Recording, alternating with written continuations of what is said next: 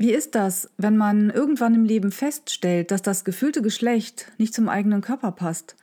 Wenn sich alles im Leben stimmiger anfühlt als Mann statt als Frau, wenn man sich entscheidet, das Geschlecht endgültig zu wechseln und in die neue Rolle wie hineingleitet und sich alles fügt, in den neuen Körper hineingleitet und sich alles fügt. Welche Möglichkeiten und welche Probleme können während der Transition, während des Veränderungsprozesses auftauchen? Welche Rolle spielt das soziale Umfeld? Wie ist das mit den körperangleichenden Maßnahmen? Warum ist es sinnvoll, von Transidentität statt von Transsexualität zu sprechen? Wie ist es, wenn man endgültig auf der anderen Seite steht, endgültig Mann ist? Und was ist das Beste am Mannsein? Über all diese Fragen spreche ich mit Tristan. Tristan ist Mensch, Mann, Transmann. Er ist heute so sehr Mann, dass ich während des Gesprächs fast vergessen habe, dass wir ja gerade sprechen, weil er diesen Weg gegangen ist. Tristan macht Mut und vermittelt eine Normalität, die es braucht in einer Gesellschaft, in der immer mehr Transmenschen sichtbar werden. Herzlich willkommen zu Alles über Sexualität, dem Podcast von die-sexualität.de. Ich bin Anja Drews, Sexologin und spreche hier über die gesellschaftlichen, kulturellen, politischen, gesundheitlichen, persönlichen, intimen, lustvollen und wunderbaren Seiten von Sexualität.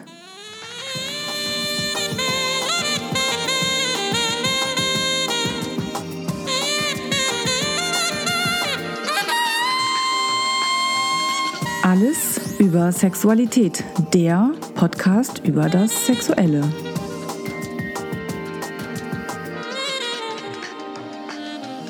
Herzlich willkommen zu einer neuen Folge von Alles über Sexualität.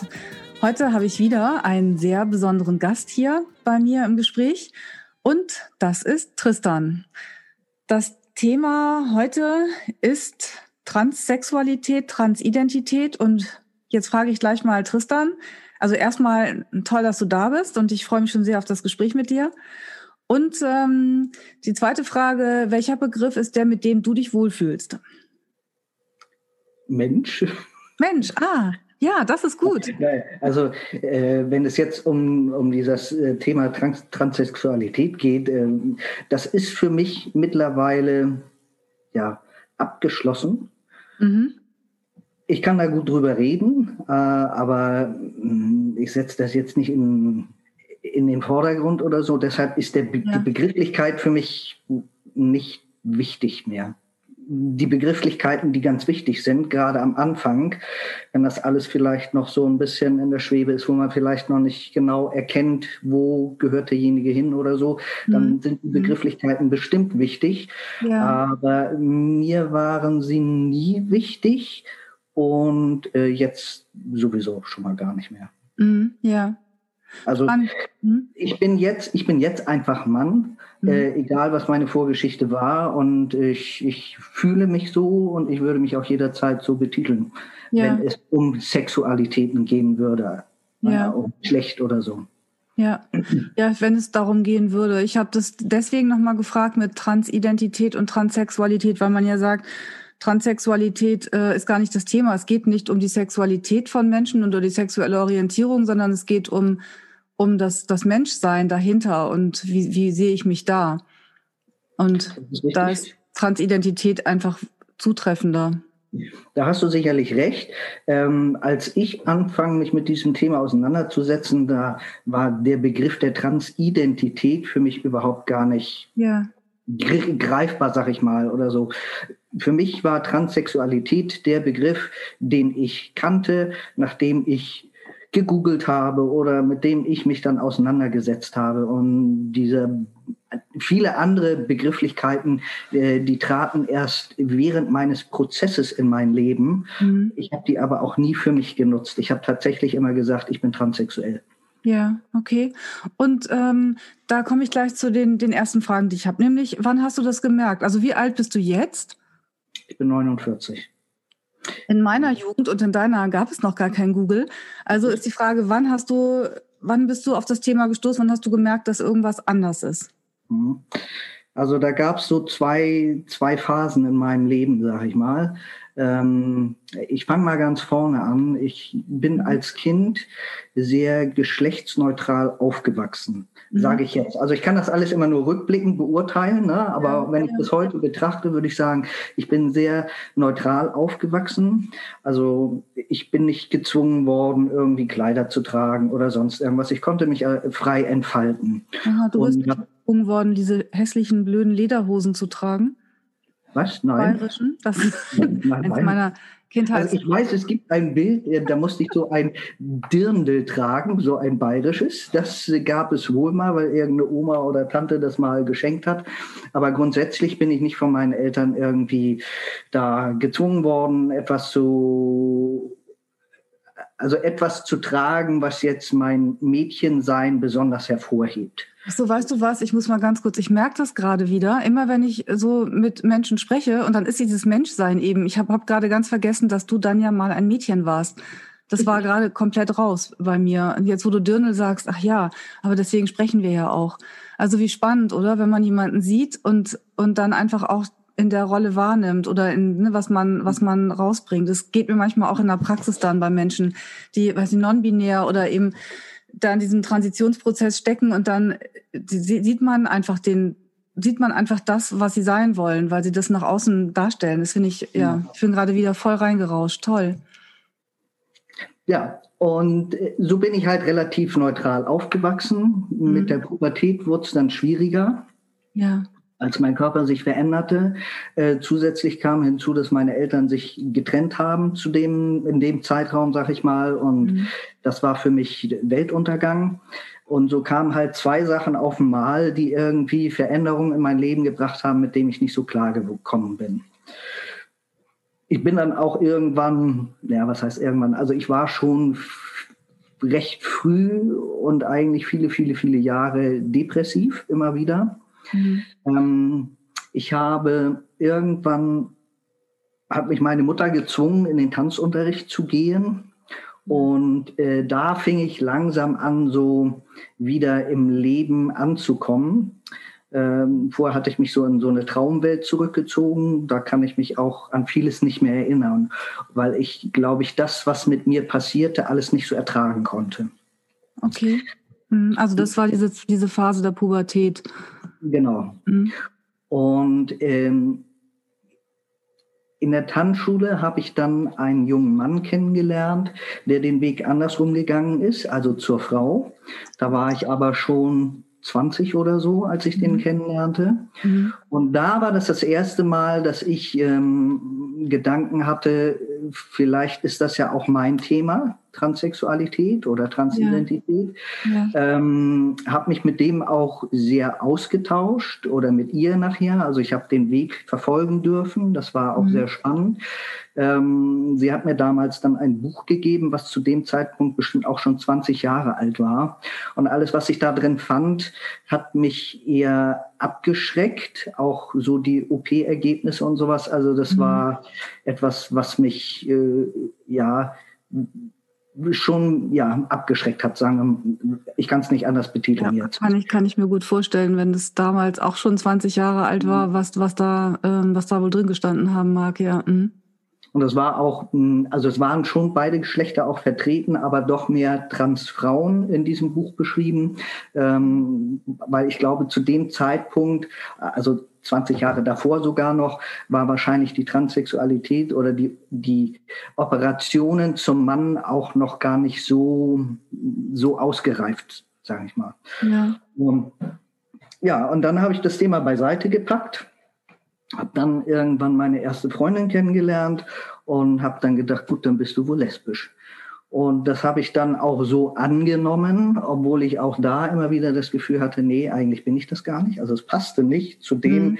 wie ich andere lesbische Frauen kennengelernt und wahrgenommen habe. So habe ich mich definitiv nicht wahrgenommen. Aber ja, ja. weil ich halt auf Frauen stand, hat man das halt so betitelt dann.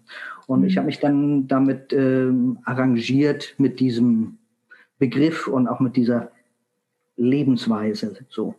Ja. Und dann war das, da war ich mit 39, glaube ich, war das, habe ich eine Reportage gesehen Äh, von so lange, also, Entschuldigung, weil ich dann mit 39 ist ja ein ganz langer Weg, den du auch dann gegangen bist. Oder ganz, ganz, ja, dann verstehst du bist mit dem Googlen jetzt auch. Mhm, ja. ja. Und da habe ich halt eine Reportage gesehen und habe gedacht, Mensch, das ist der Mann geworden, der ich immer sein wollte. Und dann fing ich an, so ein bisschen zu gucken, ein bisschen zu recherchieren und äh, wie der Zufall es dann wollte, oder es gibt ja keine Zufälle. Ähm, ich hatte zu dem Zeitpunkt ähm, einen Trialog besucht, regelmäßig, und da habe ich ein, ein Trialog, also ähm, ein Trialog, das ist irgendwie eine Zusammenkunft von äh, psychischen Kranken, Ärzten und äh, Angehörigen. Aha, okay, habe ich noch nie gehört. Mhm. Und äh, da habe ich halt eine junge Frau kennengelernt, die sich irgendwann in einer Runde dann plötzlich als Mann vorstellte. Und dann habe ich ihn angesprochen und gesagt, hm, ist ja interessant, ich glaube, das ist auch gerade so mein Thema. Und dann meinte er, ja, das habe ich ja sofort gewusst, als ich das, dich das erste Mal gesehen habe oder so. Und da kannten wir uns schon zwei okay. Jahre. Und der hat mich dann in einer Facebook-Gruppe verknüpft. Da habe ich dann mhm. erstmal nur mitgelesen und irgendwann habe ich auch was geschrieben. Da war alles immer noch, da wusste ich selber noch gar nicht, ob ich das bin. Es war einfach nur ein Thema, was mich angefixt hat. Ja. Und je mehr ich mich damit ähm, auseinandersetzte, umso mehr hatte ich das Gefühl, es könnte mich betreffen. Mhm. Komischerweise hatte ich zu dem Zeitpunkt meine erste Intention 20 Jahre davor völlig vergessen. Also die kam erst im Laufe der Therapie wieder hoch. Mhm. Und ja, dann habe ich irgendwann diese Gruppe besucht, habe da dann auch äh, Adressen von Therapeuten bekommen, habe dann einen kontaktiert, ähm, der eben spezialisiert war. Ja. Und ähm, bin da hingegangen mit der Intention herauszufinden, bin ich transsexuell oder bin ich es nicht. Mhm weil ich selber ganz unsicher war, auch äh, über das, was ich so im Internet gelesen habe, weil ich habe ein ganz normales Leben geführt. Mein Leben war gut. Also ich hatte alles, ich hatte ein soziales Umfeld, ich hatte einen guten Job, also alles war gut. Und was so, ist das, was du, was ist das, was du gelesen hast, warum du dachtest, dass, ähm, dass es vielleicht anders sein müsste, wenn man transsexuell ist? ja, dass viele Leute halt mit ihrem Leben nicht mehr klarkommen. Ne? Dass es irgendwie mhm. Schwierigkeiten gibt in, allen Bereichen. Also sowohl im sozialen Bereich, auch im äh, beruflichen Umfeld, mit der eigenen Lebenssituation. Und mein Leben war wirklich gut. Also äh, ja, außer dass ich halt äh, lange Zeit Depressionen hatte, die ich halt immer auf die Trennung meiner Eltern geschoben mhm. habe, wo ich aber rückblickend auch weiß, es war halt nicht nur die Trennung meiner Eltern, sondern es war auch noch ja. was anderes. Ja. Aber es hat sich halt, wie gesagt, als rückblickend erst herausgestellt. Und ich glaube, in dem Moment, wo ich dann anfing, mit dem Therapeuten zu arbeiten, wurde es mir immer bewusster, weil du ja gefragt hast, seit wann weißt du das eigentlich? Ja. Ähm, also gefühlt, dass etwas mit mir nicht stimmt, habe ich schon im Kindesalter. Mhm. Da gab es zum Beispiel auch so Fantasien, dass es Pillen geben müsste, die man nimmt, so rot und dann ist man irgendwie Junge und grün, dann ist man wieder Mädchen oder so. Mhm. Das weiß ich noch, das war im Kindesalter. Aber ansonsten habe ich es also wirklich erst richtig geschnallt, als ich angefangen habe mit der Therapie. Und das war dann mit 40. Mhm. Würdest du denken, wenn du damals es andere Möglichkeiten gegeben hätte für Informationen, dass du dann eher drauf gestoßen wärst?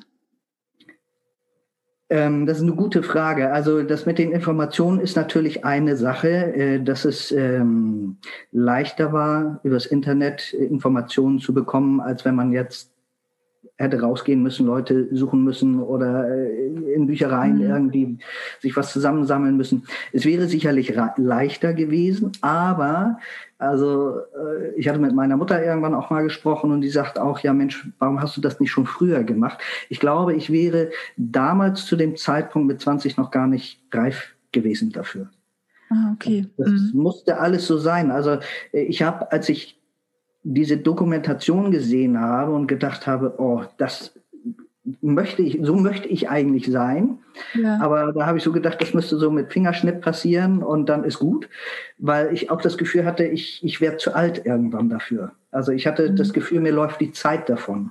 Ja. Aber ja. im Endeffekt ähm, habe ich mir bis, bis zur ersten Einnahme von Testosteron noch vier Jahre Zeit gelassen, weil ich die Zeit halt brauchte für mich, um alles genau zu überdenken und mit mir im Reinen zu sein was das mhm. angeht. Ah, okay. Das heißt, du hast den Prozess erst durchlaufen, dass du mit dir im Reinen warst und hast dann erst angefangen mit der Transition und nicht, nicht schon vorher. Nein. Und, und okay, und du sagst, also das hätte dir vorher nicht wirklich weitergeholfen, weil du noch gar nicht so weit warst, so in diesem das ganzen. Das glaube ich. Also ich kann es nicht mit Bestimmtheit sagen. Ich weiß es nicht, weil die Situation einfach nicht so ist.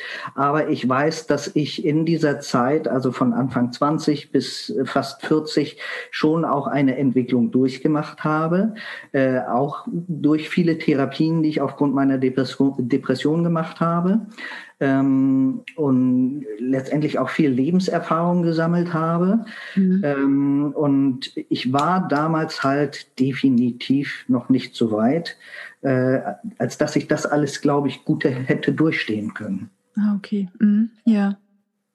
Also auch diese, diese psychische Stabilität dann zu haben für so einen Prozess und der ist ja enorm umwälzend. Das ist er definitiv, also gar keine Frage. Also ich habe keine hat, Vorstellung, wie das ist, wenn der Körper sich auch so verändert oder die Wahrnehmung der anderen Menschen sich so verändert. Ähm, ja.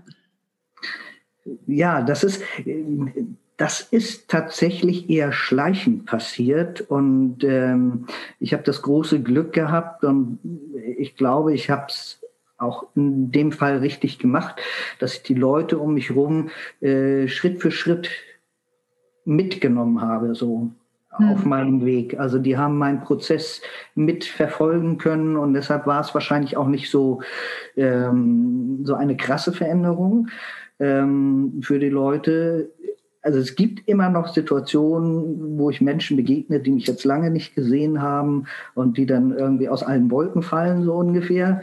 Ähm, aber so mein nahes und ein bisschen entfernteres Umfeld, das hat das alles so mitverfolgen können. Und ich glaube, deshalb war, ja, das war ein gemeinsamer Weg. So. Mm, ja.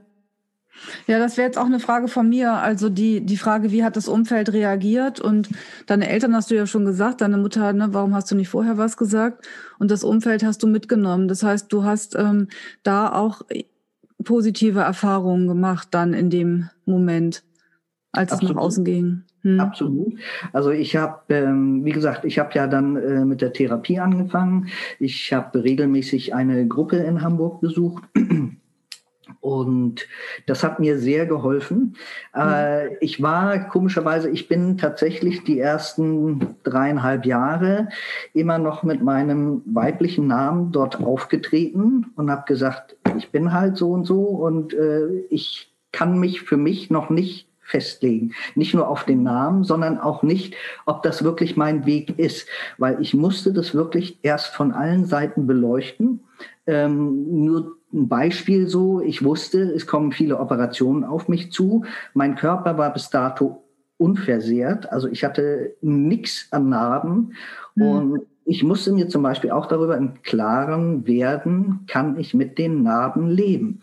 Weil ich kann ja auch nicht mit Garantie sagen, laufen die Operationen gut, werden die Narben fast unsichtbar sein oder läuft es schlecht und es ist alles wirklich deutlich sichtbar. Solche Sachen waren zum Beispiel auch wichtig für mich, das im Vorwege für mich zu klären. Kann ich damit mhm. umgehen oder nicht? Ja. Auch wichtig war natürlich für mich im Vorwege schon zu gucken, ähm, wie kann ich das anstellen, dass mein Umfeld mit dieser Situation auch gut klarkommt. Mhm. Und solche Sachen. Aber wie gesagt, das war ein Prozess von vier Jahren, also von fast vier Jahren, den ich äh, quasi durchlaufen bin. Ich habe in dieser Zeit mein ganzes Leben auch nochmal Revue passieren lassen. Mhm. Vor dem Hintergrund, du bist ein Mann oder du warst ein Junge. Und plötzlich gab es so viele Aha-Erlebnisse und das war mega spannend. Und das war, ähm, ich habe plötzlich ein nicht nur ein anderes, ich habe überhaupt ein Bewusstsein, ein Selbstbewusstsein bekommen, weil ich mich quasi nochmal oder da erst kennengelernt habe. Mhm. Das war, also ich kann das gar nicht beschreiben. Also das war für mich sowas, sowas Großartiges, sowas Wertvolles, mich quasi kennenzulernen. Und das tue ich immer noch, weil ich entwickle mich immer noch weiter, jetzt auch in meiner männlichen äh, Rolle, hört sich falsch an, aber äh, als, als Mann, es ist doch was Neues für mich und mhm. auch da entwickle ich mich immer noch weiter. Und äh, ja, es ist äh, total spannend. Ja, total spannend. Meine Frage wäre jetzt auch noch gewesen, ähm, wie definierst du Männlichkeit für dich? Aber jetzt habe ich eine viel interessantere Frage, die mir gerade in den Sinn kommt, nämlich ähm, wie verändert sich ähm, verändern sich die Reaktionen der anderen auf dich? Also ist ja immer die Frage, wenn ich Frau bin, dann gehen Menschen so und so mit mir um. Wenn ich Mann bin, anders. Also ich glaube. In, in, deinem sozialen Umfeld, aber auch wenn du draußen bist, merkst du das, dass du, dass du als Mann einfach anders wahrgenommen wirst? Ähm, also ich muss erst mal vorne anfangen. Ich glaube, ich bin nie wirklich eine typische Frau gewesen. Optisch schon nicht und auch vom Verhalten nicht. Mhm. Ähm, die Menschen um mich herum haben mich halt eben als Mensch gesehen. Als Mensch nicht weiblich, männlich, sondern einfach als Mensch. Äh, eine Tanzlehrerin von mir sagte mal im Spaß, ich sei ein sexuelles Neutrum. Äh, Im Endeffekt hat sie das vielleicht gar nicht so verkehrt beschrieben, weil ich glaube, ich habe mich selber auch eher so gefühlt. Nicht mhm. Fisch, nicht Fleisch. Ich wusste gar nicht, wo ich hingehöre. So. Und deshalb war es für mich auch nicht irgendwie was Böses, sondern es war, ja, ich glaube, sie hat das unbewusst richtig gesehen. Ähm, äh, ich bin als Frau damals auch schon oft männlich gelesen worden. Ah, okay. Mhm. Trotz meiner recht weiblichen Figur, was mich immer wieder gewundert hat, weil ich hatte sehr große Brüste und da habe ich immer nur gedacht, wie können die das übersehen? Aber ich glaube, die haben was anderes wahrgenommen dann in dem Moment, die mhm. Menschen, die mich dann falsch gelesen haben oder eigentlich ja sogar richtig gelesen haben. Ähm, ja, und jetzt ist es natürlich total einfach. Ne? Ich werde so gesehen, wie ich wirklich bin. Ja. Ne? ja. Und da gibt es gar kein Vertun. Und wenn ich Menschen begegne und denen aus medizinischen Gründen oder was auch immer erzähle, dass ich mal eine Frau war, dann sind die immer völlig aus dem Häuschen, weil die das gar nicht glauben können. Ne? Mhm. So, das ist so, ja. ja, ja, können sie sich gar nicht vorstellen, dass es jemals anders war. Ja. Ja, vielleicht ist es so, wie du sagst, dass, dass du vorher schon, ähm, also als Neutrum ist natürlich jetzt, finde ich jetzt nicht so, so positiv, aber ähm, so eine Idee, was, was dahinter steckt und, ähm, und wenn du sagst, dass du in der, als Frau eben auch schon anders wahrgenommen wurdest oder in einer, wo, ja, wo, wo, wo man Menschen gar nicht mehr so eindeutig zuordnen kann, weil sie, haben wir ja heute häufiger auch, du hast diese Kleidungsunterschiede nicht mehr so krass wie irgendwann mal, wo klar war, als Frau ziehst du das an, als Mann ziehst du das an, dass man manchmal wirklich schon durcheinander kommt. Meistens eher bei viel älteren Menschen. Mhm. Wenn alle kurze Haare haben und äh, so, ah, naja, also das schneide ich vielleicht draußen. ich will ja auch noch mal alt werden. Ähm, also bei mir war es zum Beispiel so, wenn ich irgendwo in der Disco war oder so auf öffentliche Toiletten gegangen bin, dann haben mich die Frauen immer bepöbelt, dass es doch die falsche Toilette wäre. Und dann habe ich nur gesagt, nee, ich weiß schon, wo ich hingehöre. Also dann haben ah, sie nochmal okay. geguckt und dann haben sie gesehen, ah, okay, ja, doch, irgendwo was Weibliches scheint da doch noch zu sein. Aber ja, also das waren. Mhm, ja. Ja, ich dachte gerade, da habe ich auch mal habe ich auch eine Frau kennengelernt, die das Problem hatte im Ausland, dass sie dann nicht in dem Abteil mit den Frauen mitfahren durfte, weil man dachte, sie wäre ein Mann. Ähm, aber eben körperlich Frau, aber innerlich tatsächlich auch eher zwischen den Geschlechtern. Mhm. Hm, ja. Okay, was ist dann das, was für dich das Mannsein ausmacht, dann in deiner hm, in deinem Menschsein, in deiner Identität? Ich ich weiß nicht, ob es da irgendetwas gibt, was mich da ausmacht. Also für mich ist ähm, das männliche Erscheinungsbild schon was ganz Tolles. So, ne? Weil es das nach außen spiegelt, wie ich mich innen fühle. Mhm. So und ähm, ich weiß nicht, ob es irgendetwas gibt, was das Mannsein ausmacht. Ich weiß einfach nur, dass ich so ähm, in dem Körper, wie er jetzt ist, äh, mich gut fühle. Es fühlt sich stimmig an. Ja. Und das ist für mich das Allerwichtigste. Also, dass ich, dass ich ähm, glücklich und zufrieden bin mit dem, was da ist jetzt. Mhm. Also du bist sozusagen kongruent, übereinstimmend mit innen und außen. Ja. Und dann, und dann höre ich jetzt raus, kannst du einfach so sein, wie du bist. Und das ist dann genau. eben so. Das, das ist was ganz Wichtiges. Also gut, dass du das sagst, weil ähm, auch während meiner Zeit in dieser äh, Transmann-Gruppe äh, gab es dann so Leute, die von irgendwelchen Seminaren oder Workshops erzählt haben, äh, wo du lernst, dich wie ein Mann zu bewegen oder wie man als Mann eine Zigarette hält oder sein Bierglas oder sonst irgendwas. Und da war ich immer schockiert, weil ich will ja nicht Mann werden, damit es den Menschen um mich herum gefällt, sondern ich möchte ich sein. Und ich möchte weiterhin das tun, was, was mich ausmacht. Und wenn ich, keine Ahnung, wie ein kleines Kind oder Mädchen kicher, dann ist das eben so. Aber das bin ich. Ne? Und ja. ich muss jetzt nicht irgendwie äh, meine Tasse Tee anders halten, nur weil ich hm, vermeintlich Mann bin. Äh, sondern ich möchte einfach meine Tasse halten, so wie ich sie halten möchte. Und das ist mir ziemlich egal. Also das hat mich wirklich erschrocken, dass es Menschen gibt, die ähm, tatsächlich solche Workshops brauchen wahrscheinlich. Also für mich war das einfach dann immer der Gedanke, so, das ist wie so ein Theaterspiel. Ich möchte, ich mhm. muss dann ja wieder eine Rolle spielen, die ich vielleicht gar nicht bin. So das, was ich für mich als, als Frau auch manchmal das Gefühl hatte, obwohl ich mich dagegen innerlich schon gewehrt habe und rebelliert mhm. habe mit gewissen Dingen, die ich dann gemacht habe. Ähm, aber ja, ich möchte einfach ich sein. Ja. da denke ich gerade, dass das ist vielleicht dann auch, warum die Frage eigentlich überflüssig war, die dir zu stellen, das mit dem Mann sein, wenn du dann eben einfach jetzt so bist, wie du bist. Und ähm, aber es natürlich auch stimmt, dass es diese, diese Workshops gibt und das ist ja auch gerade, ich glaube, vor allem auch unter den äh, Trans-Frauen ähm, ganz viel so ist, dass man dann das Mannsein so weit hinter sich lassen möchte, dass man versucht, Frau zu sein in jeder Hinsicht. Und dann kommen halt solche Sachen wie, wie bewege ich mich, was ziehe ich an, wie schminke ich mich. Und dann ist es ja ähm, das, was man, deswegen war ich so froh, dass du jetzt auch jemand bist, der da sozusagen äh, ja mit sich im Reinen ist und der die, diese Art von Entwicklung hatte. Und weil in den Medien ja oft dann auch die Menschen sind, wo, wo das dann so, ähm, ja, so überzogen ist oder so, so wie wir eigentlich, wie, wo, wo wir heute so ein, nicht mehr dieses krasse haben, Mann, Frau, wo es eh so ein bisschen sich verändert, dass ähm, dass aber dann eben Menschen gibt, die so sehr in diese Richtung tendieren, um bloß alles von der anderen Rolle wegzu äh, genau. loszuwerden. Genau. Mhm. Das ist zum Beispiel auch etwas. Also ich ähm, habe viele Trans Menschen, sage ich jetzt mal insgesamt, sowohl Transfrauen als auch Männer mhm. kennengelernt, die ihr altes Leben wirklich auslöschen möchten, nicht mehr drüber reden möchten. Also das soll am besten gar nicht existieren.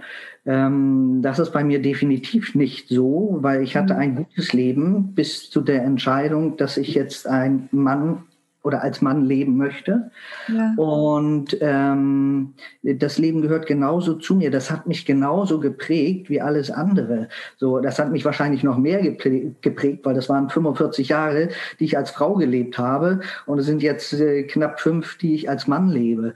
Und ähm, alles, was davor gewesen ist, ist für mich genauso wichtig und auch das Leben als Frau war für mich wichtig, mhm. äh, um überhaupt dahin zu kommen, wo ich jetzt bin. Ja. ja. Ähm, ich habe gerade dran gedacht, dass ich mh, hm, den ersten Kontakt mit diesem Thema hatte in der Uni. Ich habe Sexualpädagogik, Sexualwissenschaften studiert und da war ich damals bei dem ähm, Hartmut Bosinski in der Vorlesung, der hat da das Kieler Institut für Sexualmedizin geleitet und ähm, da ging es eben auch um, da haben wir auch über die Operationen gesprochen. Seitdem hat sich aber auch wahnsinnig viel verändert. Deswegen war es ja auch interessant zu gucken, wann hast du das gemerkt? Wie war das mit den Informationsmöglichkeiten? Weil damals war es einfach alles anders. Die, da waren ja auch die Gesetze noch anders. Da gab es ja irgendwann noch diese wunderbaren Gesetze. Also wunderbar ist ja mega ironisch jetzt, äh, dass äh, Menschen sich ähm, die, äh, also die, die äh, Eierstöcke rausoperieren lassen mussten oder die Hoden, damit sie nicht mehr zeugungsfähig sind, um dann diesen Prozess abzuschließen. Das ja. ist ja, das, das ist ja, also das haben viele ja noch im Kopf. Auf der, da denkt man doch aber auch, sowas kann doch gar nicht sein. Also das ist ja wirklich äh, das Grauen. Ja, es war, waren Grundvoraussetzungen, um gewisse Dinge erstmal überhaupt einleiten zu können. Ne? ja. ja. Und dass da Menschen dann unter argen psychischen Problemen zu leiden hatten, wundert mich jetzt auch nicht, weil wenn du das abgeben musst, heute kannst du das ja entscheiden, heute musst du ja gar nichts machen. Heute kannst du ja körperlich so bleiben, wie du bist und trotzdem deinen Namen und deinen Personenstand ändern und in einer anderen Rolle leben. So, das ist ja komplett anders. Oder einen Teil verändern oder ne, das ähm, ja. ganz anders. Ähm, ich habe hier so ein Buch, das ich auch ähm, da gerne empfehle von, ich weiß nicht, ob du das was sagst, Professor Udo. Ne, sagt mir nichts. Fleisch? Ja, kenne ich nicht.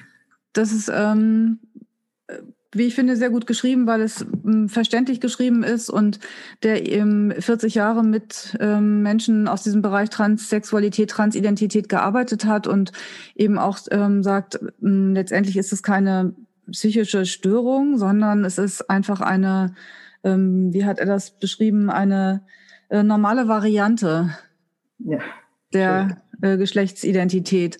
Ja. Und hat eben auch, stellt eben sehr in Frage, dass, ähm, also das gibt keine direkte Verbindung zwischen psychischen Störungen und Transsexualität, Transidentität, sondern das sind dann vielleicht Folgeerscheinungen der, der, wenn, wenn das soziale Umfeld äh, gegen die Menschen ist, wenn das soziale Umfeld da einfach nicht hintersteht oder wenn Schuldvorwürfe und sonst alles Mögliche. Und ähm, ja, wenn die Frage wäre halt, wenn wir in so einer Welt leben würden, wo es so eine Pille gäbe, wie du sie beschrieben hast, vielleicht für ähm, wir sind nicht mehr voller Vorurteile. Wir nehmen die Menschen so, wie sie sind und wir teilen sie nicht mehr ein in hier sind Frauen, da sind Männer, sondern hier sind Menschen. Dann ähm, wäre vielleicht sehr vielen Menschen damit geholfen. Also vielleicht kannst du streichen, dann wäre sehr vielen Menschen damit geholfen. Mit Sicherheit, ja, ja. Mm. Ja. Mm. Du hast vorhin gesagt, äh, die die Gruppen oder du warst in einer Gruppe, so einem Workshop mit ähm, anderen Transmännern. Also ein Workshop war es nicht, es ist wie so eine Selbsthilfegruppe. Oder Selbsthilfegruppe, mhm. genau. Was würdest du denn Menschen ähm, empfehlen, die, also gerade, also vorbei, es ist Quatsch, junge Menschen, es gibt ja auch heute noch eine ganze Menge, also immer Menschen, die irgendwann später darauf stoßen, dass irgendwas anders ist. Was würdest du so jemandem empfehlen zu tun? Das ist ganz schwierig, Empfehlungen irgendwie auszusprechen, weil jeder Mensch ist anders und jeder braucht was anderes. Ne? Mhm. Ähm, ich, ich brauchte erstmal eine Grundlage, die ich mir im Internet oder also tatsächlich dann später im Internet äh, zusammensuchen konnte. Um mich überhaupt mit dieser Thematik ein bisschen zu beschäftigen. Ich habe auch ein paar Bücher gelesen, aber Bücher eher weniger, weil ich ganz spezielle, gezielte Dinge wissen wollte. Mhm. Ähm, und die habe ich halt im Internet mir heraus versucht herauszusuchen. Mhm. War aber auch nicht ganz einfach, weil es auch eben unterschiedliche Ansichten zu gewissen Dingen gab. Und dann war es so, dass ich das Gefühl hatte, ich muss mit Betroffenen, also Betroffenen im Sinne von Gleichgesinnten, äh, in Kontakt treten. Ich brauche Informationen aus erster Hand.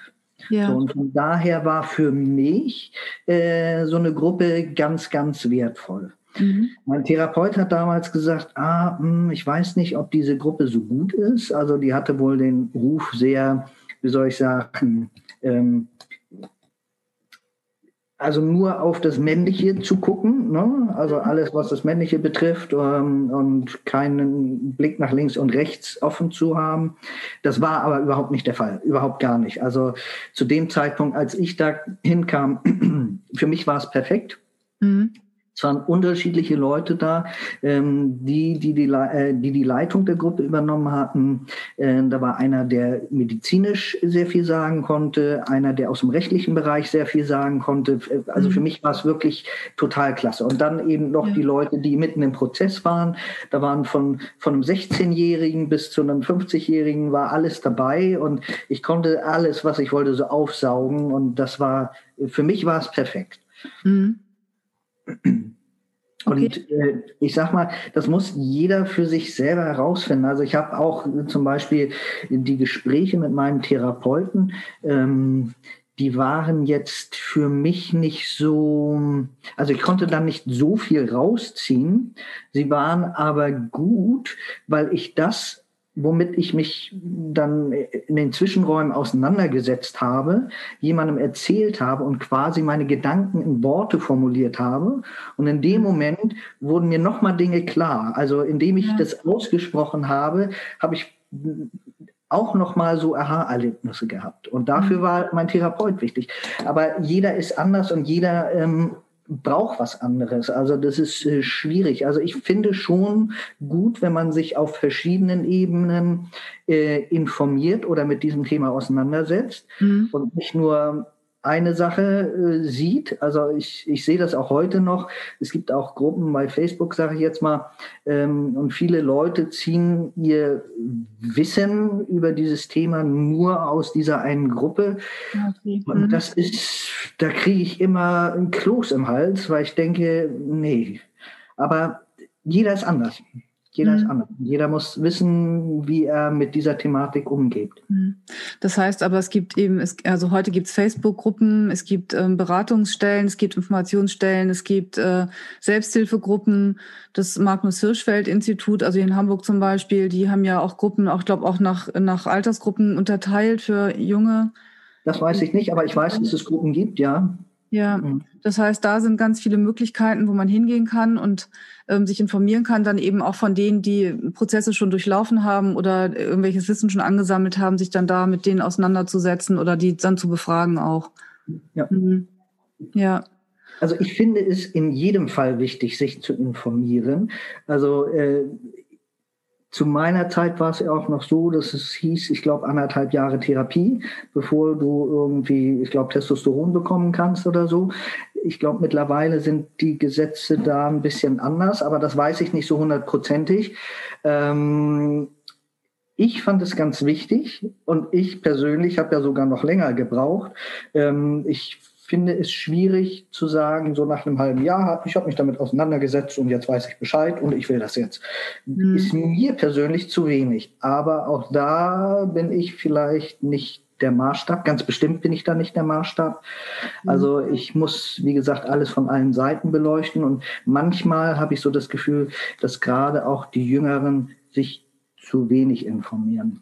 Aber das mhm. ist, äh, ich will das auch nicht über einen Kamm scheren, sondern das mhm. so wahrscheinlich, hier gibt es einige wenige dann. Aber das ist etwas, was ich äh, mit Erschrecken feststelle. Mhm. Ja, ich dachte gerade, was du sagst, ne, jeder ist anders. Also hier ist es ja auch nicht so, äh, alle Transsexuellen sind so oder so, sondern es ist total individuell. Jeder hat seine eigene Geschichte, wie du ja auch schon gesagt hast, eine eigene Geschichte, einen eigenen Umgang damit. Jeder hat ein anderes soziales Umfeld, wo er oder sie aufgefangen wird. Und das ist jetzt bei allen so im Umfeld auch so läuft wie bei dir, ist ja leider nicht so. Das sieht man ja auch schon daran, dass es auch heute noch eine ganze Menge Menschen gibt, die beim Coming Out auf äh, Ablehnung stoßen. Also da habe ich auch schon mit Menschen gesprochen, wo es wirklich ähm, gar nicht gut war. Und dann gibt's die, wo es eben, ähm, ja, wo, wo, wo die eben aufgefangen werden. Und dann ist es ja immer alles viel einfacher, wenn man das da nicht auch noch gegen Windmühlen kämpfen muss. So. Ja. Ähm, ich habe noch eine neugierige Frage. Äh, wie ist das mit, nein, ich frage jetzt nicht nach deiner Sexualität. Ich frage, ich habe mich gerade gefragt, wie ist es, wenn, äh, wenn sich der Körper so verändert? Wenn man dann plötzlich ein Bad bekommt. Mir wurde gerade neulich gesagt, ich soll doch in meinem Badezimmer das Licht so lieber haben. Hallo Freundin, dass man, dass man sehen kann, wenn da so ein Barthaar wächst. Wo ich dann dachte, aber ich sehe gar keine Barthaare, ich habe gar keine. äh, aber ich kann mir nicht vorstellen, wie es wäre, darauf zu warten, dass da welche wachsen. Ja, ja, ja, es ist schon spannend. Also ähm, ja, ich habe die, ich habe das die Hormone bekommen und es hat relativ lange gedauert, bis überhaupt was passiert hat. Ich glaube, es hat drei Monate gedauert, bis ich dann in den Stimmbruch kam. Das war ganz gruselig, aber ich war darauf vorbereitet, sag ich mal, so für mich innerlich. Ne? Mhm. Ähm, aber es war schon, schon komisch, wenn du plötzlich nicht mehr die Kontrolle über deine Stimme hast Und da habe ich so gedacht, die armen Jugendlichen, die eben nicht so wirklich darauf vorbereitet sind, so was mit ihnen passiert, die ganze Pubertät ja nochmal obendrauf. Ich ähm, habe auch gerade gedacht, das ist ja wie eine zweite Pubertät, aber als erwachsener Mensch, wo man damit ganz anders umgeht. Aber als, äh, weiß nicht, 13-, 14-Jähriger, wenn da die Stimme bricht oder der Körper sich verändert. Ich meine, ich weiß ja auch, wie das war, als sich was veränderte. Das ist schon so, huh. Ja. mhm. Also, wie gesagt, die Stimme war das eine, Bartwuchs kam sehr spät. Also ich habe zum Glück auch tolle Ärzte, muss ich sagen. Also mein Endokrinologe hat gleich gesagt, also dass Sie jetzt hier in einem halben Jahr ein Bart tragen können, das können Sie sich mal schön abschminken. Da brauchen Sie fünf Jahre zu. Und da war ich im ersten Moment, war ich geschockt, so, weil ich mhm. eben auch von anderen schon gesehen und gehört habe, dass die nach zwei Jahren einen tollen Bart hatten und sowas alles. Ähm, ich habe das Glück, dass bei mir das auch relativ gut ging, aber ich war durch ihn natürlich gewarnt, äh, dass ich mir nicht allzu große Hoffnung machen sollte, dass es ganz schnell passiert. Aber jetzt und, hast du ja so einen richtig guten Bart da, ne? So einen dichten Bart, ja. und ich ja schon viele beneiden werden. Richtig, richtig. Also das ist, das ist auch lustig, dass also äh, Cis-Männer tatsächlich sagen, also so ein Bart hätte ich auch gerne. Also das ist, das ist schon cool. Ne? Ähm, und ich, ich freue mich darüber, weil ich Bart immer toll fand. Ne? Also auch mhm. bei Männern, wenn die mir begegnet sind. Ich finde Bart toll und ich habe mich sehr darüber gefreut, dass ich selber eintragen kann. Und ja, die anderen Veränderungen, die sind ja mehr oder weniger erst durch die Operation entstanden. Ne? So, also, ja, zum Beispiel, da verändert sich doch auch so einiges. Oder? Ja, das stimmt, das stimmt. Also da hast du recht. Äh, ich bin muskulöser geworden, ohne was dafür zu tun. Ich bin aber auch dicker geworden, ohne großartig was oh. dazu zu tun. Oh, okay. Ähm, allerdings, also das kommt jetzt noch oben drauf, ich bin durch das Testosteron sehr hungrig geworden. Also ich hatte immer Hunger. Und ich habe am Anfang gedacht, okay, braucht mein Körper vielleicht auch so. Mhm. Habe dann auch gelassen. Ähm, jetzt würde ich sagen, ja, also ich, ich esse für zwei so und ich muss das so ein bisschen äh, zügeln, weil ich sonst halt äh, aufgehe wie ein Hefekloß. Also ich habe, glaube ich, zehn Kilo zugenommen oder so. Kommt das hin? Nee, nicht ganz. Äh, nee, nee. Also ich glaube, fünf Kilo zugenommen, aber wenn man dann die zwei Kilo Brüste noch abnimmt, also sieben Kilo, mhm. ne? also es ist schon ein bisschen was dazugekommen. Und man sieht es halt auch, man sieht es nicht am Körper, man sieht es bei mir nur am Bauch. Und äh, das ist auch so typisch männlich. Äh, aber das mit den Muskeln, das stimmt, die sind einfach ähm, gewachsen, ohne was, dass ich was getan habe. Und mhm. Da passten mir dann plötzlich meine Klamotten nicht mehr. Das war sehr erschreckend. Also das habe ich gar nicht so wahrgenommen, aber das ist ja. einfach passiert. Und an den Klamotten habe ich das dann tatsächlich gemerkt, so gerade in den Schultern auch oder auch die Oberarme, dass plötzlich irgendwie alles spannte und nicht mehr funktionierte. Mhm. Okay, aber da, so wie du beschrieben hast, wie du früher wahrgenommen wurdest, ähm, scheinst du ja deine Klamotte nicht komplett getauscht haben zu müssen, sondern äh, ja. hat sich gar also, nicht verändert. Ich würde das heute alles noch tragen, wenn es mir passen würde. aber vieles passt halt nicht mehr. Ah ja, das habe ich auch. Mein Kleiderschrank ist voll mit Sachen, die mir nicht mehr passen. Das hat dann was mit dem Alter zu tun. naja, das kommt bei dir ja auch noch dazu. Stimmt. Ja, äh, naja, also anderes Thema. Ähm, ähm, ja, äh, ich weiß nicht, magst du was sagen zu den Operationen? Ja, klar.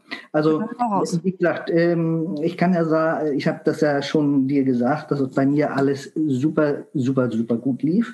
Mhm. Ich habe ähm, also das ist heute, glaube ich, auch gar nicht mehr möglich. Ich habe in meiner Findungsphase, so nenne ich diese viereinhalb Jahre, die ich da mhm. brauchte, ähm, habe ich schon Operateure kontaktiert, äh, Vorgespräche gehabt, einfach um zu wissen, einfach um mich zu informieren.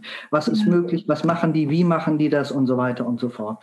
Und ähm, ich hatte unter anderem bei dem Operateur, wo ich meine Brust-OP hatte, äh, schon lange vorher halt einen Termin gehabt und wollte jetzt noch mal einen machen, um noch mal ein paar ganz explizite Fragen stellen zu können. Und dann sagte die Dame am Telefon, ja, da haben wir erst wieder in einem halben Jahr einen Termin, so ungefähr. Und ich so, äh, oh Gott. Ich sage, na, dann geben Sie mir mal einen. Äh, und dann habe ich noch gesagt, naja, ich wollte ja eigentlich nur ein paar Fragen stellen. Ach, Sie wollten gar nicht den OP-Termin. Ich sage, nee, nee, ich wollte noch ein, ein Vorgespräch. Und sie sagte, aber Sie waren doch schon da. Ich sage, ja, aber ich habe noch ein paar Fragen ja, dann können wir Ihnen in zwei Wochen oder so einen Termin geben. Ich sage, super. Ich sage, aber den anderen Termin, den möchte ich auch haben. Und er sagt, ja, haben Sie denn schon eine Kostenzusage? Die hatte ich noch nicht mal beantragt. Ne? Mhm. Äh, ich sage, aber das kriege ich schon hin. Ja, okay. Äh, und ich meine, das ist heute gar nicht mehr so möglich, dass die alle nur noch Termine vergeben, wenn sie wirklich eine Kostenzusage schon haben, mhm. weil das halt so explodiert ist. Also viele Menschen wollen sich halt operieren lassen. Mhm. Ja, egal. Jedenfalls habe ich zu dem Zeitpunkt noch nicht mal Hormone genommen. Und äh, der Arzt hatte mir gesagt, also ich muss mindestens ein halbes Jahr Hormone nehmen, bevor ich operiert werden kann. Also lag der Termin wahrscheinlich eher ein Dreivierteljahr in die Zukunft. Mhm. So, und dann habe ich halt äh, zugesehen, ähm, Termin, also als ich mich dann entschlossen hatte, dann musste es natürlich schnell, schnell gehen. Ähm, dann musste ich einen Termin beim Endokrinologen machen. Der hat gesagt, okay, wir sehen uns in drei Wochen wieder. Äh, wenn Sie äh, eine Indikation von Ihrem Therapeuten haben, dann können wir auch gleich loslegen. Und mein Therapeut war leider ein bisschen lahmarschig. Aber ich habe es tatsächlich hingekriegt, indem ich ihn jeden zweiten Tag angerufen habe und genervt habe, dass wirklich zu dem Tag, wo ich dann meine erste Spritze bekommen habe, auch die Indikation bei mir ja. vorlag. Ähm, ja, und von da an habe ich dann im Drei-Wochen-Rhythmus äh, eine Spritze bekommen. Das passte genau bis zu dem OP-Termin, also dass ein halbes Jahr vergangen ist. Und äh, die Brust-OP war für mich das Aller, Allerwichtigste, weil das das markanteste an mir optisch war, für mhm. mich zumindest, äh, was mich als Frau verraten hat, sag ich mal, oder ja. wo man mich nicht als Mann erkannt hat. Also das Optische, das war schon sehr männlich in der Ausstrahlung, aber eben die Brüste, die passten da nicht zu. Deshalb war das das Allerwichtigste für mich. Äh, die Operation ist total super verlaufen. Ich habe riesige Brüste gehabt. Also wie gesagt, jeweils ein Kilo auch so weg. Auch ne? das dann noch. Mhm. Und dafür ist das alles total super geworden. Also es gibt auf jeden Fall hübschere Ergebnisse, gar keine Frage. Aber mit dem Wissen, wie ich vorher ausgesehen habe und mit dem, was jetzt da ist, bin ich super, super glücklich. Also hast du jetzt richtige Männerbrüste? Naja, was heißt richtige Männerbrüste? Es ist halt nichts mehr da. Ne? So, meine Brustwarzen, die waren direkt nach der OP, waren die wunder wunderschön. Die haben sich leider so ein bisschen plattgelegt. Also ich habe jetzt keinen kein Nippel mehr, aber das ist für mich überhaupt nicht schlimm. Also ich bin am überlegen, ob ich sie mir tätowieren lasse, aber das weiß ich noch nicht hundertprozentig, weil ich komme auch damit super gut klar. Ja. Also ist ja. alles, alles gut. Und äh, zeitgleich habe ich dann die ähm, Hysterektomie gemacht, also Gebärmutter, Gebärmutterentfernung. Mhm. Das war für mich ähm, zweitrangig, aber ich habe gedacht, wenn ich schon mal unter Messer liege, dann soll das gleich mit raus, weil ja. ich habe tatsächlich nach der, war das nach der ersten oder zweiten Spritze, äh, ist meine Regel ausgeblieben mhm. und ich hatte auch keine Probleme. Äh, aber wie gesagt, äh, für mich war alles, was raus war, alles, was nicht irgendwie jetzt mehr zu mir gehört, mhm. äh, konnte gerne weg. Also dann auch, auch, deine Eierstöcke oder hast du die noch ja, behalten? Nee, nee, ich habe alles, komplett alles, alles raus. Mhm. Ja. Weil äh, Kinder wollte ich eh nie haben, hätte mhm. die schon mal gar nicht gebären wollen. Also von daher, das war alles für mich unnütz. Ja, okay.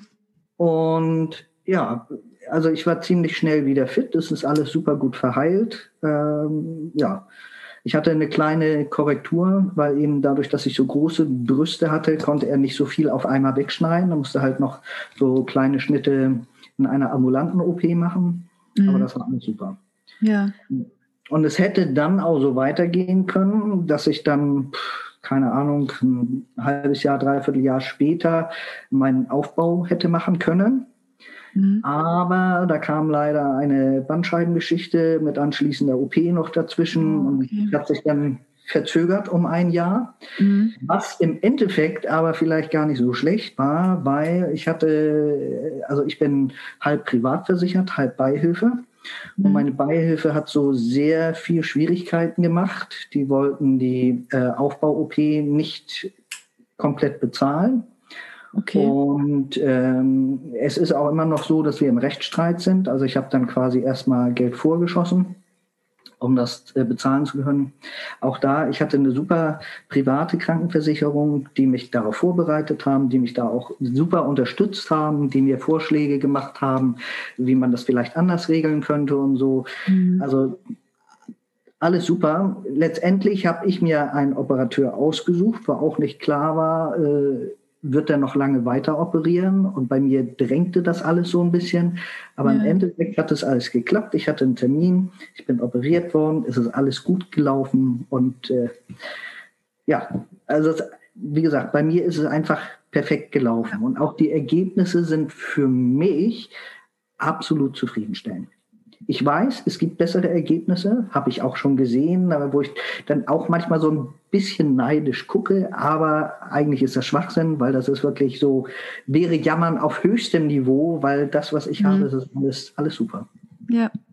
Jetzt habe ich gerade gedacht, ich wollte es eigentlich nicht fragen, aber jetzt habe ich doch gerade gedacht, das ist ja so, dann kannst du deine Penisgröße ja aussuchen. Jein.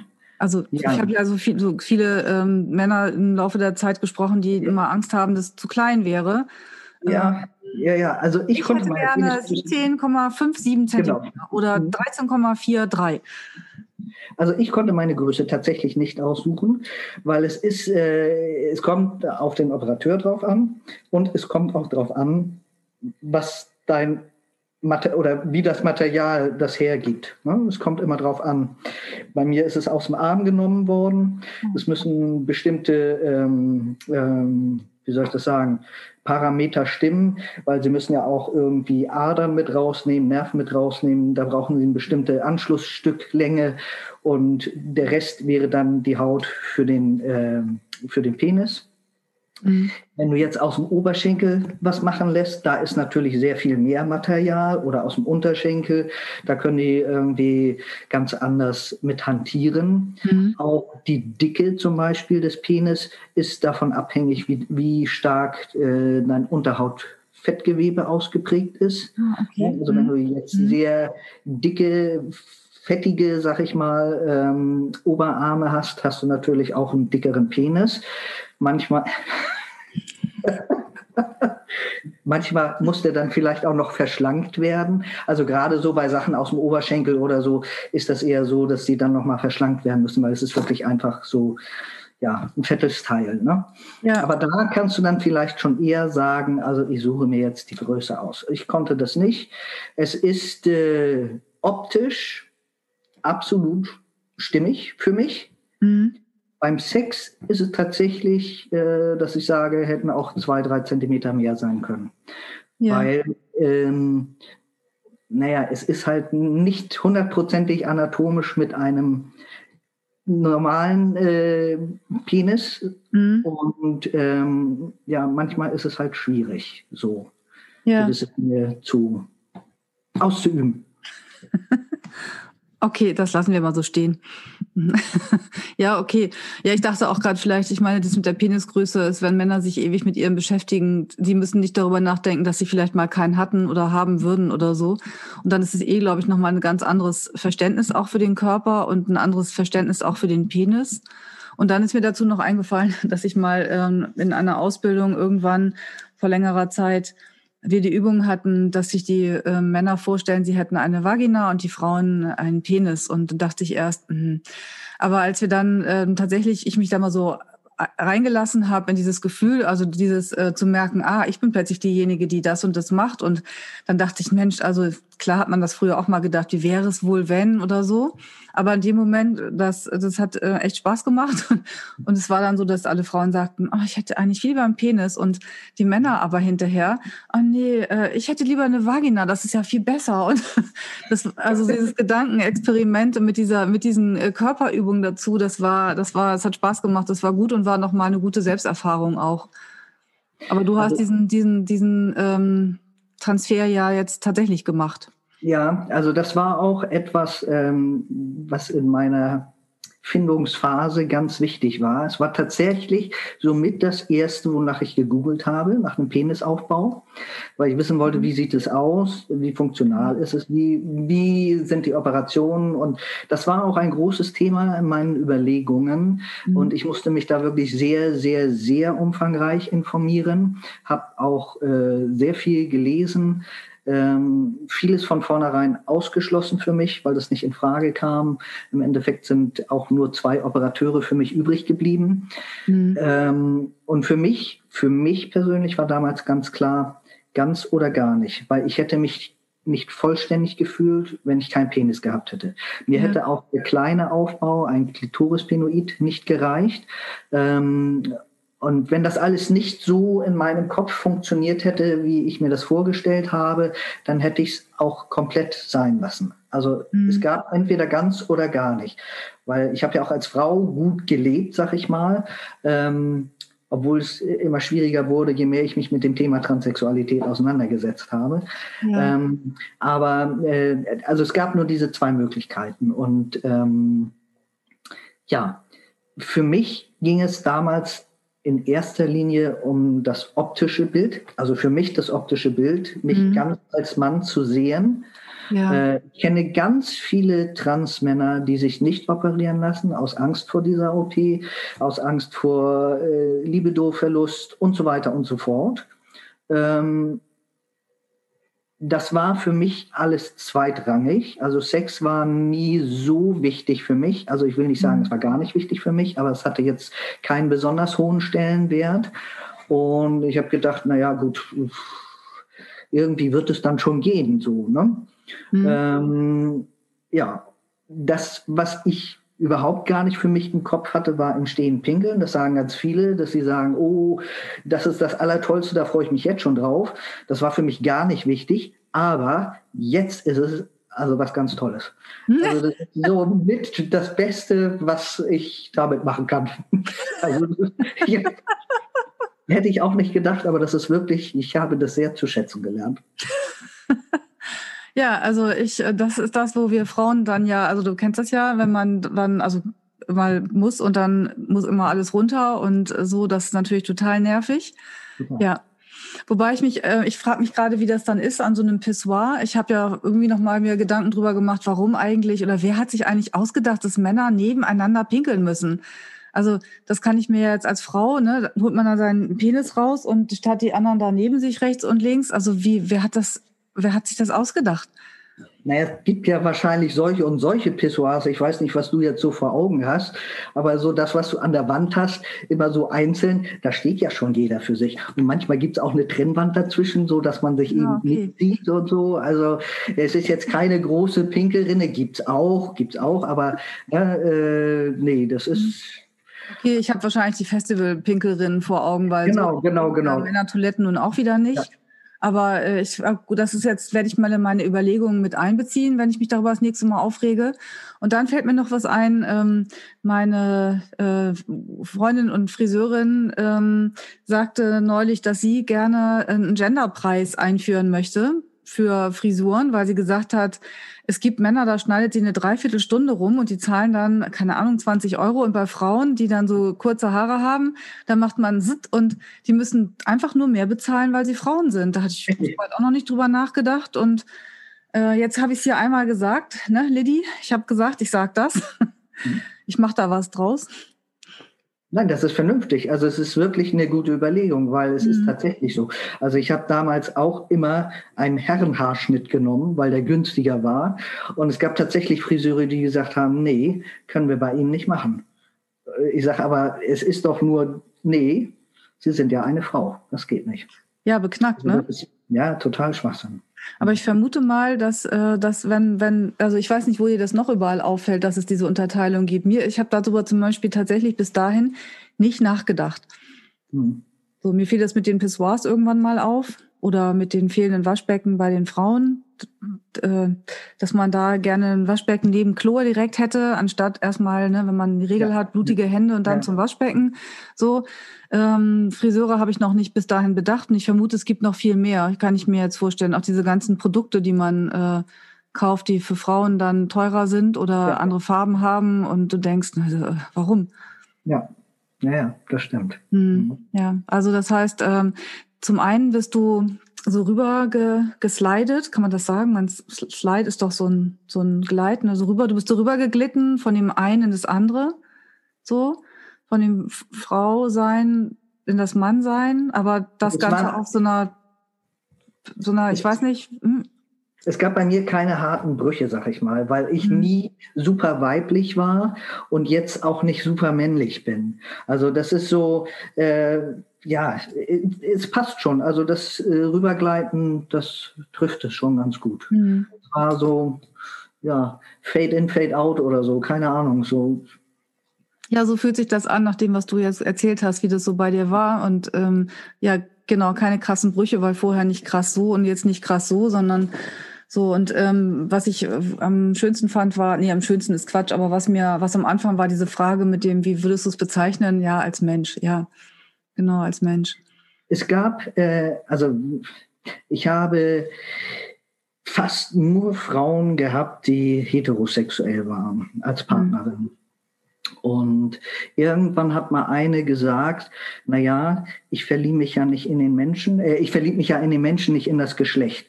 Und mhm. das finde ich, hat es tatsächlich getroffen, weil äh, für mich war das immer völlig unverständlich, wie eine Frau mich als Frau interessant finden kann oder sich in mich verlieben kann. Weil ich war als Frau keine besonders attraktive Frau oder ich, ich war nichts Besonderes. Ich war eher so ein graues Mäuschen, sag ich mal. Ne? Mhm. Ähm, aber es ging halt um den Menschen, der dahinter steckte und äh, der hat sich nicht geändert. Ne?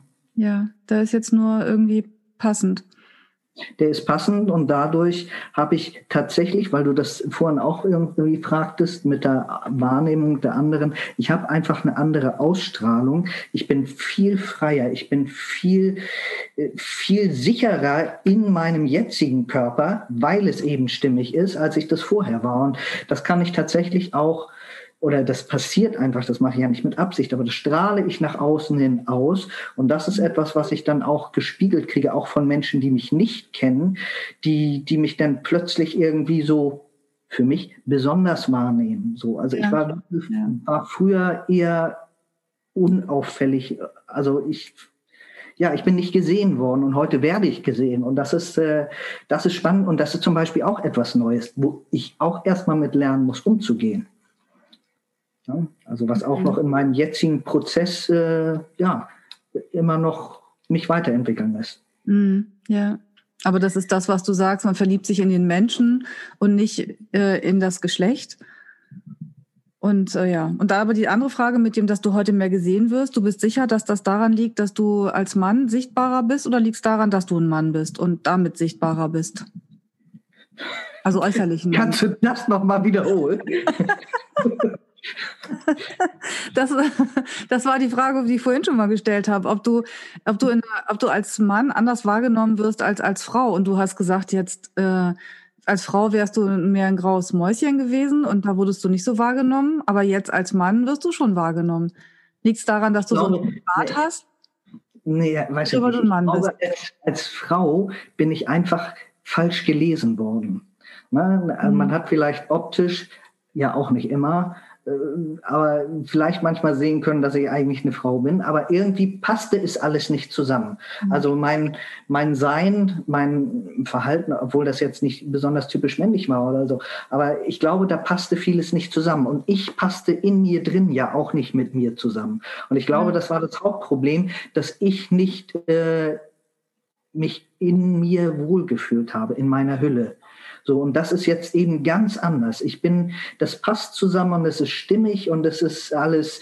Äh, ich hatte ein Abi-Treffen und da hat einer zu mir gesagt, du machst den Eindruck, als wärst du bei dir angekommen. Und so ist es auch. Ich bin komplett bei mir angekommen. Natürlich gibt es noch Entwicklungspotenzial, aber ich bin so mit mir im Reinen und ich bin, ja, ich bin tatsächlich bei mir angekommen und das fühlt sich gut an. Das ist also, ich glaube, ich habe das noch nie vorher so gefühlt wie jetzt in dieser Zeit. Und das mhm. ist äh, für mich was ganz Großartiges, weil ich habe viele Dinge, habe ich mir durch meine Therapien wirklich erarbeiten müssen und ähm, damit ich so sein kann, wie ich vermeintlich sein wollte. Und mhm. jetzt, das ist alles, das passiert alles automatisch. Das von innen, das kommt von innen raus und das ist so, ja, einfach großartig. Ja, das hört sich auch toll an. Das, ja, so, du bist einfach du und, und genau ja. so bist du richtig. Mhm. Ja, toll. Ich glaube, damit äh, würde ich das jetzt auch stehen lassen. Oder gibt es noch irgendwas, was du noch, was du noch sagen möchtest oder jemand mitgeben möchtest, der dann oder die das dann später hören und denken, aha, interessant. Ja, das ist schwierig. Das ist ja das, was ich vorhin schon sagte. Jeder ist anders und ich, ich glaube, jeder muss für sich versuchen, seinen Weg zu finden. Äh, ich, das, was ich den Menschen mitgeben möchte, ist, sich wirklich Zeit zu lassen. Äh, auch wenn es dauert sowieso alles unendlich lange, gerade mhm. wenn man darauf hofft, dass es alles schnell geht. Und bei mir war das ja nicht anders. Und trotzdem habe ich mir diese Zeit gelassen, die ich brauchte. Ich weiß aber nicht, ob jeder wirklich das auch in sich hineinspürt, wie viel Zeit brauche ich wirklich. Und das ist etwas, was ich den Leuten mitgeben würde, dass sie versuchen, darauf zu achten, weil das ist ganz wichtig irgendwie. Mhm. Also nichts zu überstürzen. Ja, für Menschen wie mich, die so ungeduldig sind, wäre das schwierig, aber ähm, in diesem Fall, so wie du es gerade beschrieben hast, stecken da einfach auch noch viele Sachen, viele Details mit drin, was, was die Identität anbetrifft, dass, ähm, wie, wie man sein möchte, ähm, sich zu finden. Und da hast du vielleicht vielen was voraus, die diesen Weg, sich zu finden oder sich mit sich zu beschäftigen, noch nicht angefangen haben. Ich kann dir eine kurze Geschichte noch erzählen. Ich habe einen Freund, den ich auch äh, in dieser Gruppe kennengelernt habe, und der hat alles zack, zack, zack, zack gemacht. Ne? Also er hat mhm. gesagt, ich bin transsexuell und jetzt muss das und das und das passieren. Und dann war er endlich Mann. Und dann stellte er fest, irgendwie ist sein Leben trotzdem immer noch irgendwie nicht so hundertprozentig toll. Und mit dem habe ich ganz oft schon gesprochen und er sagte auch, ich bewundere dich dafür, dass du erst mit deinem Leben aufgeräumt hast und das i-Tüpfelchen dann, also dass du quasi schon du warst in voller Gänze und das i-Tüpfelchen war dann noch, dass du den richtigen Körper dazu bekommen hast oder den hast schaffen lassen.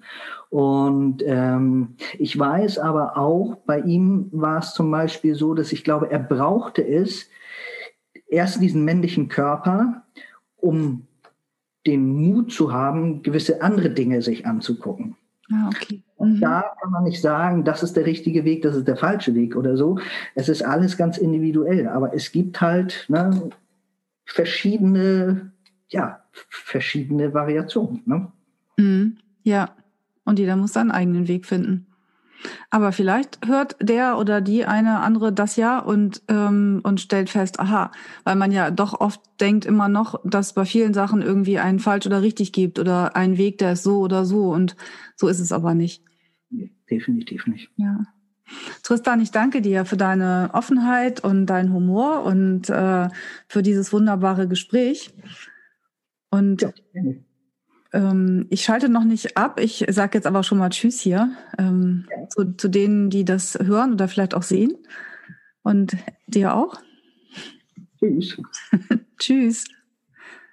Wenn dir der Podcast gefallen hat, freuen wir uns sehr über eine Bewertung bei iTunes oder einen Kommentar auf unserer Webseite www.die-sexualität.de mit AE. Hier findest du auch weitere Folgen und viele Informationen rund um das Thema Sexualität. Wenn du keine Folge verpassen möchtest, kannst du den Podcast bei iTunes abonnieren oder unsere Facebook-Seite Die Sexualität liken. Bei konkreten Fragen kannst du auf unserer Seite im Menü nach aktuellen Kursen und kostenlosen Ratgebern schauen.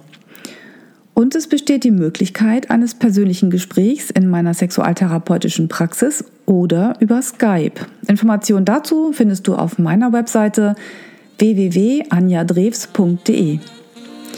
Ich freue mich, dass du dir die Folge angehört hast und wünsche dir noch einen wunderbaren Tag oder Abend und verabschiede mich bis zum nächsten Mal. Tschüss!